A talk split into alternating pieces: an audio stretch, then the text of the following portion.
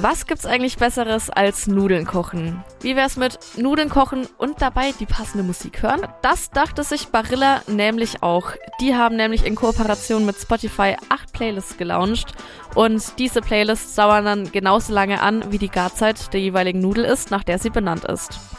Aber das sind auch nicht irgendwelche Lieder, sondern die aktuell beliebtesten Songs Italiens aus verschiedenen Genres.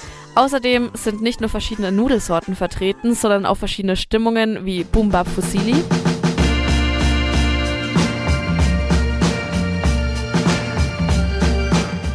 Oder Simply Classics Linguini.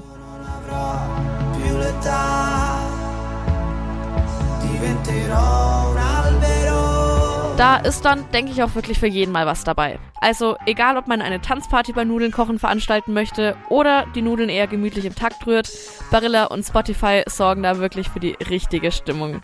Damit habe ich dann auch wieder was gelernt, was mir ewig im Kopf bleibt, anstatt dem Ort, an dem ich wieder meine Kaffeetasse abgestellt habe.